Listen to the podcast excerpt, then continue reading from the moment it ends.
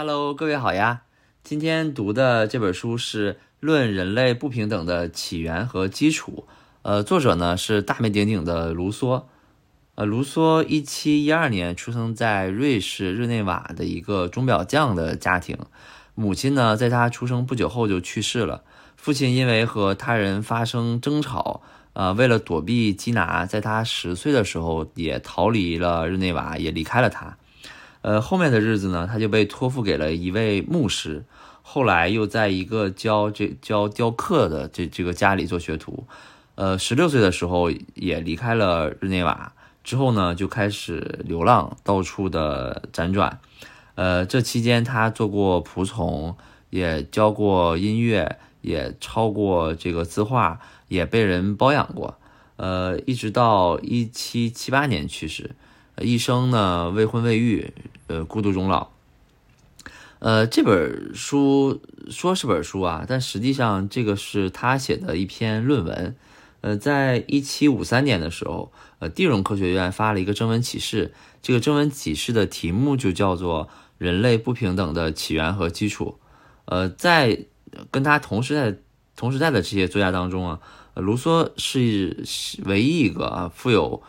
流浪生活经验的人，他在大半辈子的这种流离的旅旅程当中，看到了人民人民的疾苦，看到了社会的这种不平等，所以当他看到这个征文题目的时候，就很有感触，就去报名了。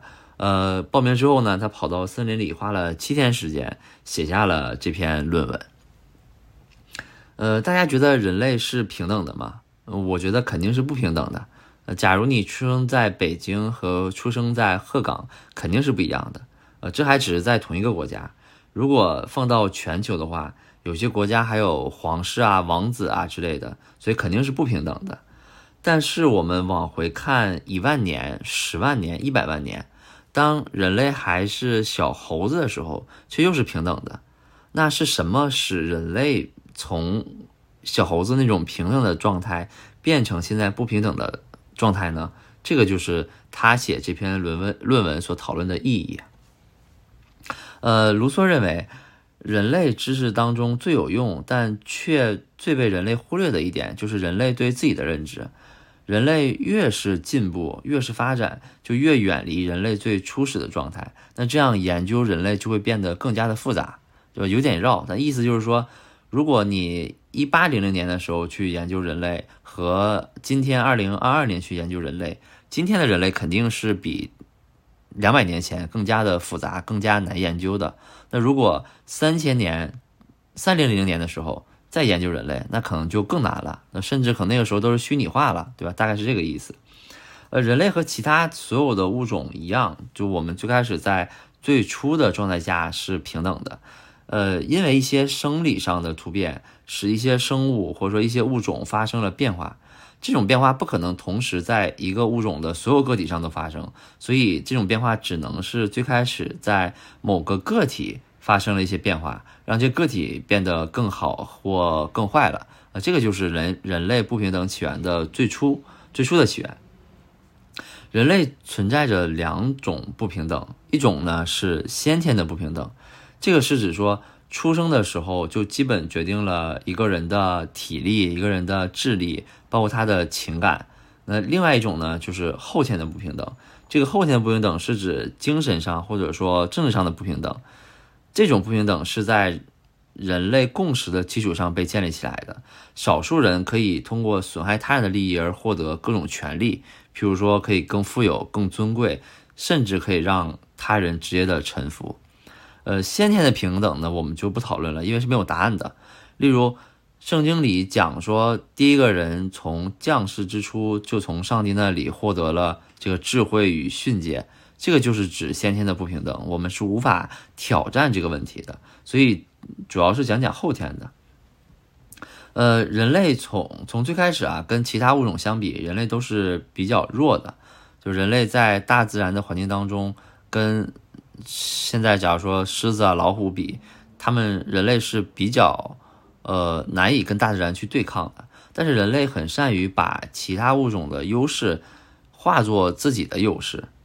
呃，像兽类，它们的活动是由大自然主宰的。他们是无法摆脱大自然给予他们先天的设定的，即便这个设定对他们是有利的。呃，譬如说，假如一个猫待在一堆水果旁，它也可能会被饿死。呃，他是不会想着说我饿了我就可以吃吃吃水果，但是人类却能够逃离这些规则，可以选择我是顺从它，或者说我是反抗它。呃，正是因为这样，人类的意识才有了自由，才能不断的进化。有了这个肚子满足之后，才会有呃，还要精神满足，还要感官满足。所以，就有哲学家说，一个人与另一个人之间的差距，比一个人比和一个兽类之间的差距还要大。呃，卢梭认为，这人类啊有两个原则，一个原则呢是我们会追求幸福，另一个原则呢是痛苦的时候会产生反感的情绪。呃，智力也是因为这两个原则来产生的。呃，跟智力相关的就是语言了。那很多人认为语言起源于家庭，因为在家庭里面，父母啊、孩子啊这个之间要交流。但是在原始的状态之下，人类没有固定的居所，也没有财产，每个人就是走到哪儿就睡到哪儿，可可能都不一定有家庭的这种界限。所以，人类的第一门语言最可能的是喊叫，对吧？就面对危险时本能的这种呐喊。可能是人类最开始的语言，呃，通过语言这个事儿就可以注意到，就大自然并没有通过人类相互间的需求来拉近彼此的距离，就人和人之间不是必须要在一起的。那么是什么促进了人类间的这种需求呢？是怜悯心，就怜悯心是一种比较自然的情感，它可以克制个体的自爱，来促进整个物种的发展。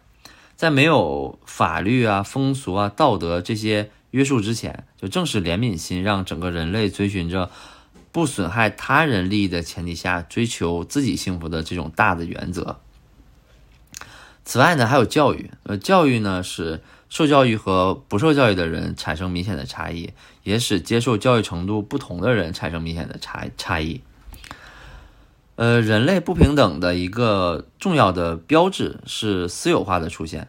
呃，在此之前，土地都是大家的。那第一个将土地圈起来，说，哎，这块土地是我的，这个人可以说是文明社会的创始人。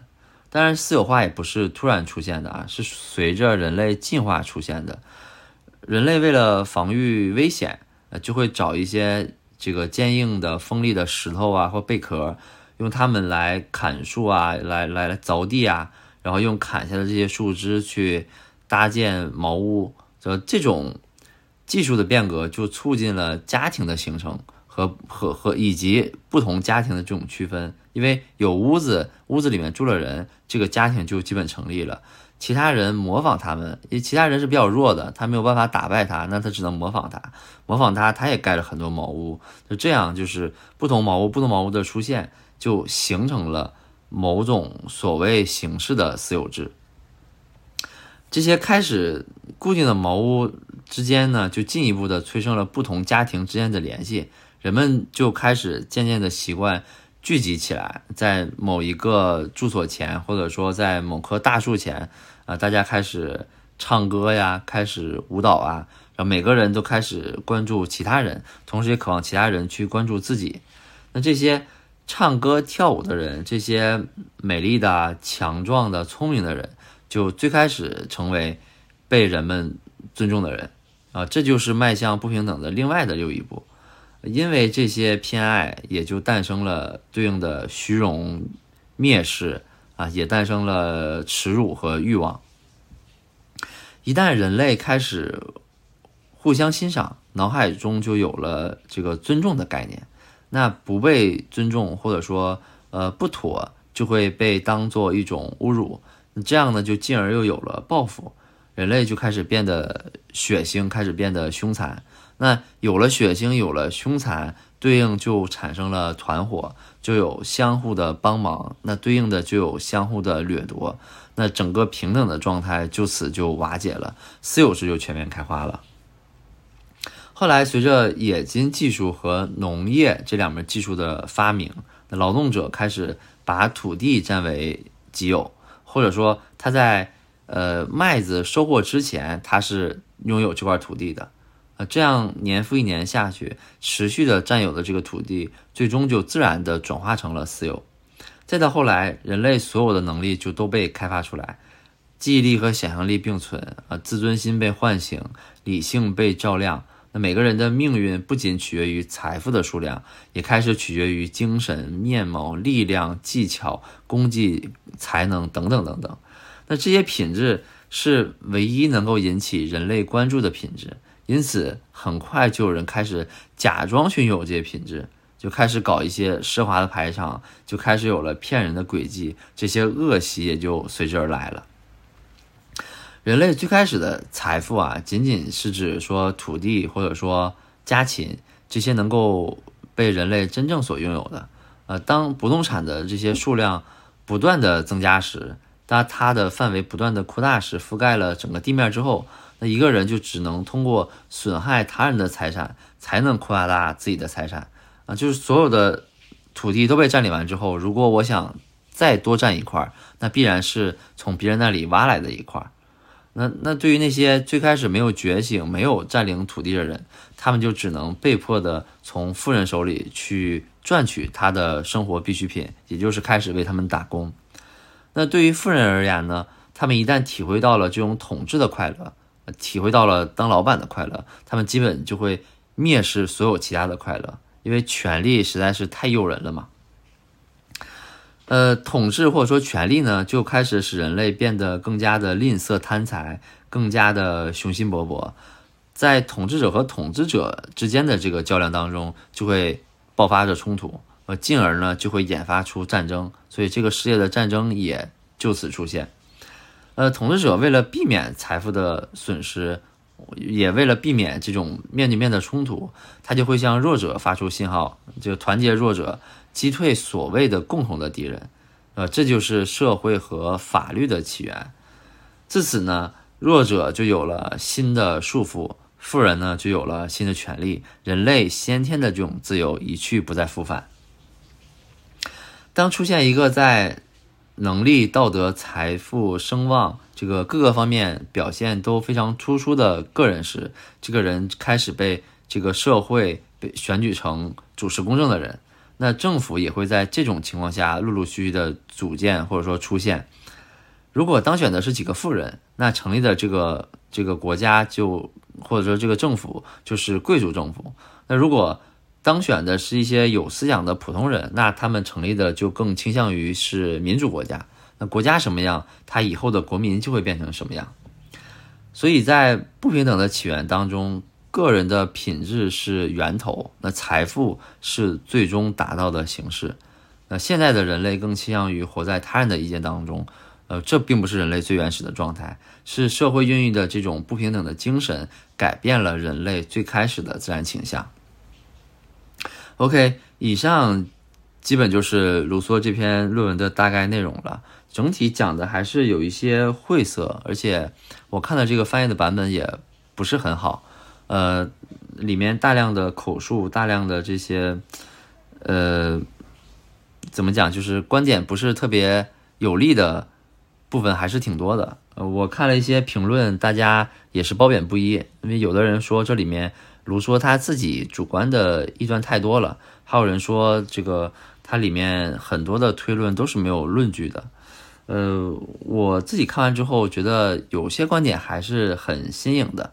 呃，毕竟这篇文章写的时候比物种起源还要早一百年，呃，一个流浪半生的人能有这样的思想，肯定是值得崇拜的。呃，这本书写在一七五八年，就大概三百年之前。那现在的世界回头看啊，现在的世界应该是更加的分裂。那人类为了权力会更加的放肆，所以卢梭说。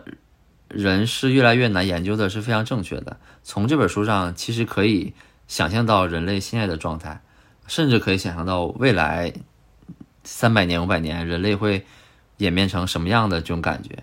我其实际上就会在想说，如果整个世界是一个国家，呃，现在的每一个国家就类似于一个个省，那这样大家就不用浪费金钱造核武器，当然核发电是可以的。就不用造这些武器去防范，也不用设计很多的贸易门槛儿，呃，整个社会发展的精力都会放在很重要的事情上，放在科研上，放在探索上。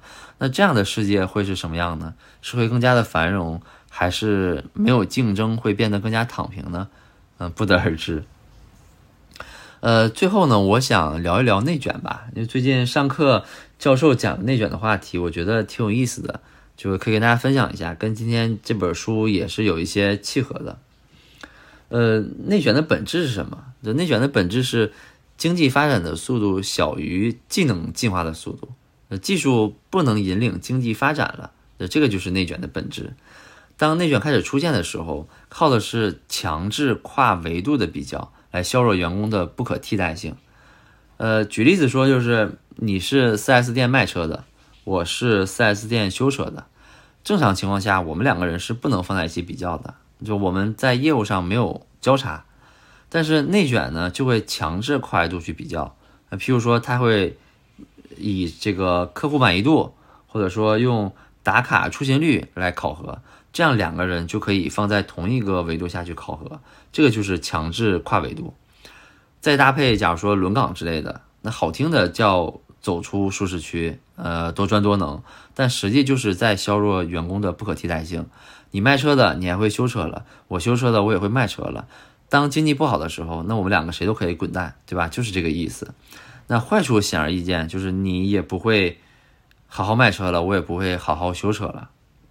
那好处是，对于企业来讲，当经济下行的时候，它能够很快的减少人员成本，还能保持这个企业基本的运转。那伴随内卷出现的，就是个人收益的下降，那付出和收获不成比例。那结果就是有能力的人他也不愿意努力了，没有能力的人可能彻底就躺平了。内卷这个事儿对整个社会还是有非常大的系统性的负面影响。因为内卷会造成人人才潜力的浪费，就很多人努力到这个程度，他就不会再努力了。那这样呢，也会造成整个社会增长率特别的缓慢啊。假如说还有说这个这个人的特长或者说他擅长的地方和工作不匹配，那过去很多行业老师傅代表的是专业和经验，很多东西觉得啊年轻人不知道，我们去请教老师傅。现在你再看，很难看到有什么行业还会把老当做宝。我在十年前入职地产的时候，三十岁的人可能是部门内不算最年轻，也算很年轻的人了。但是现在再看，地产很多的中层可能三十岁甚至都不到，就根本这些人是没有与之匹配的经验的。所以把六个钱包交给这样的社会企业，确实很难让人放心的。内卷如何解决？它解决的路径就只有一个，它是一个大的客观规律，就是经济的发展超过技术的进化。就刚才讲的说，本质是经济的发展小于技术的进技术的进化。只有当经济的发展超过技术的进化时，这个时候内卷才会解决掉。然而难就难在经济是不可预测的，对吧？也不是说大家希望好，它经济就会好。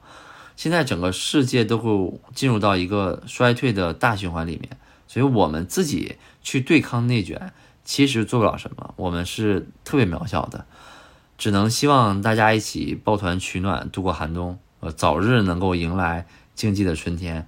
毕竟我们能活成什么样，不是我们自己能决定的。OK，那这期就到这里吧，感谢大家的收听，感谢大家的订阅，我们下期见，拜拜。